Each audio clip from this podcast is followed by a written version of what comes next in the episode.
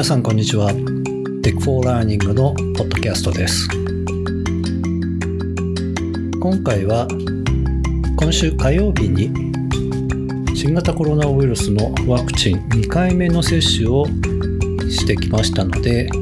その体験談についてまとめておきたいと思います。私は、えー、職域接種でモデルナのワクチンを接種をして8月の10日2回目が無事に終わりました。様々なニュースで言われていますが、副反応が、まあ、2回目はかなりあるということで、一応情報を収集して、それなりに準備をしていたわけなんですが、やはりきちんと副反応がありました。ここでは、まどういう感じだったかっていうのを、えま個人の体験ということで、つらつらと話をしていきたいと思いますけれども、事前にえやっておいたことは、まずは接種をする前に、まあ、ポカリスエット系の飲料水ですね。それをペットボトル1本分飲んどくといいよと。そして接種が終わった後に合わせて飲んどくといいよというようなことがアドバイスをされたので、えー、とりあえず飲んでおきました。2回目の接種も、そうですね、受付終わって、待ち行列ですね、並んで、実際に、えー、ワクチンを打って、15分間え様子を見て、最後出てくるというプロセス。え、全部終わるまでだいたい1時間半ぐらいかかったでしょうか。えー、まあ、1回目とほとんど同じプロセスでしたので、そこはほとんど大したことがなかったです。それから自宅に帰ってきたのが夕方ぐらいですかね。えー、8月10日はとても暑い日でした。えー、もうぐったりして、えー、家に帰って、えー、まあ、おとなしくしてましたけど、えー、その日は、え、就寝前までは、え、1回目とほとんど変わらない状態で、えまあ、肩の注射をされた部分も痛みは若干あるけど、まあ、こんなもんかという感じでした。ただ、就寝してから多分、明け方3時過ぎぐらいからだと思うんですけれども、目が覚めたり、え、寝たりとかっていうのを、まあ、繰り返している中で、なんとなく、あ、自分の体、熱持ってきてるなとか、なんか頭の後頭部の部分がなんとなく痛い感じがするなというのをこぼんやり感じながら、え、寝ていました。そして朝7時過ぎに起きた時には汗びっしょりになっていましたね。それで、え、体温を測ってみたところ37度8分か。あ、これは副反応がちゃんと来てるなっていうことを改めて自覚をしました。で、その日は、まあちょうどお休み、えー、自宅で静養するつもりだったので、まあ一日中ベッドにいましたけれども、まあとにかく熱がガーッと上がって、まあ汗をかいたということと、それから頭痛がしましたので、これもあらかじめ解熱鎮痛剤を購入してえー、備えていましたけど、結果的にそれが良かったと思います。まあ、使わなきゃ使わなくていいかなと思っていましたけれども、結果的に熱も高くて、それから頭痛もしたので、えそれを服用して、まあ、またベッドで、え安静にしてるというような形で、え日中過ごしてました。え一時期は36 8度ぐらいまで下がったり、えーする時間もあったんですけど、またしばらくすると上がったりとか、あうん、3回ぐらい山があったと思います。それで、えー、っと、水曜日の夕方にはまた38度9分ありましたね。えー、その時には一番多分、1日経った後の夕方が一番高かったと思います。それでまた、えー、解熱鎮痛剤を服用して、で、またベッドに戻ると。いう感じでしたね。で、その時には、まあ、まあこれは、あの、あ、副反応か。副反応なんだな、確かにって思ったのは、当然あの、まあ、あの、ニュースで、まあ、報じられてるような、えー、発熱、それから、頭痛、倦怠感、それから、筋肉とか関節がちょっとやっぱり痛かったですね。えー、とりわけ、え1日経った後は、え注射を打ったところがすごい、こう、硬くなってるような感じで痛みもあって、1回目とは全然違いましたね。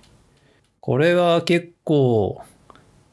あの、予想はしていたとはいえ、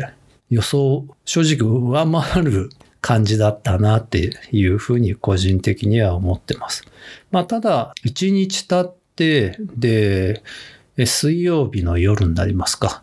あ寝る時にもまだ熱は高かったですけれども、えー、翌日、えー、2日目の、えー、朝は、え起きた時には37.5度ぐらいかな、うん、37.5度か。あでしたけれども、鎮痛剤、解熱鎮痛剤を飲んで、えまたしばらく寝た後起きたらば、その時には体温が下がってました。平熱になってました。で、その後は別に薬を服用しなくてもずっとそのままで、えー、ほとんど、えー、元の状態に戻ったという感じでしたね。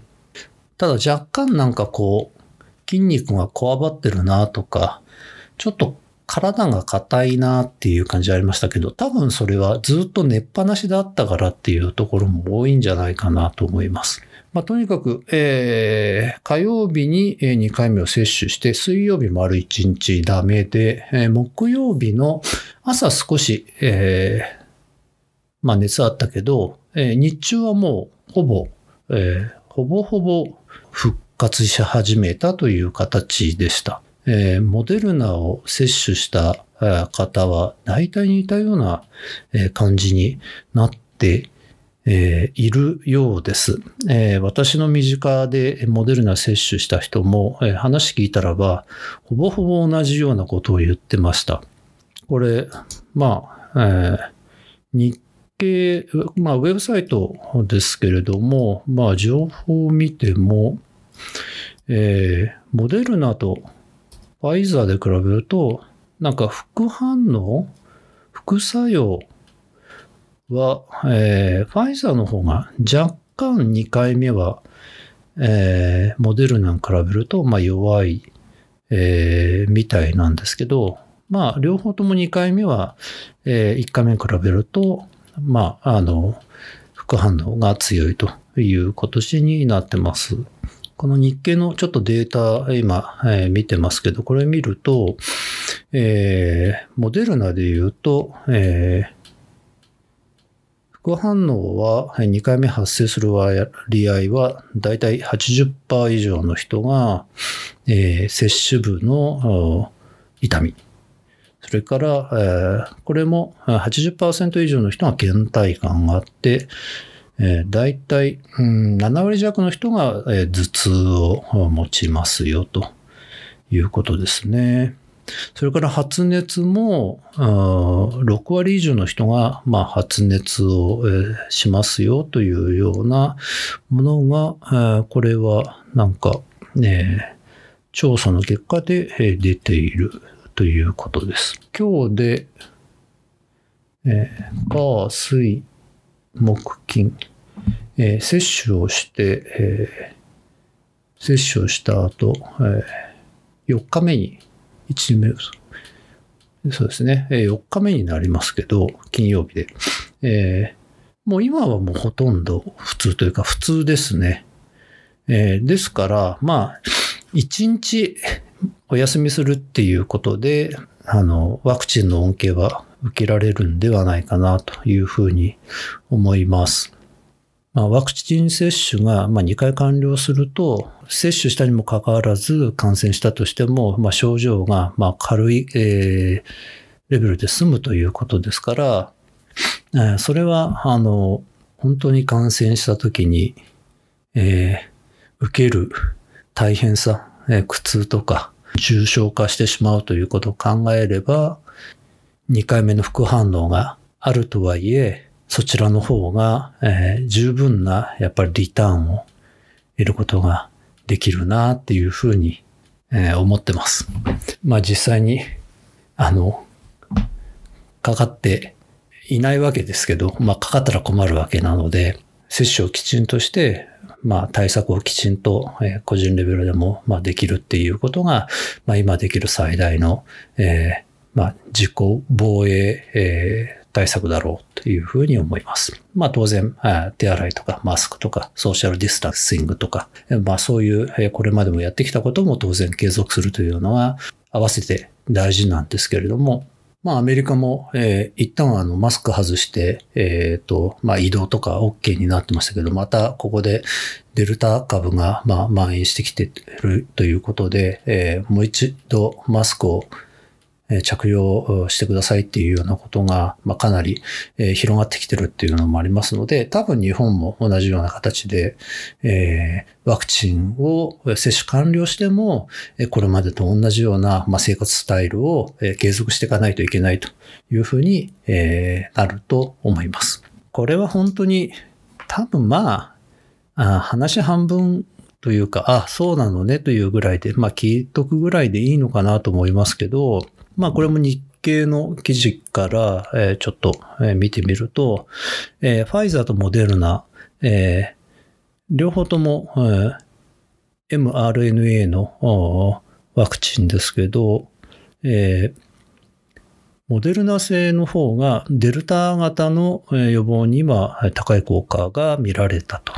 ということで、米医療機関ファイザー製に比べて、まあ、あの、モデルナの方が、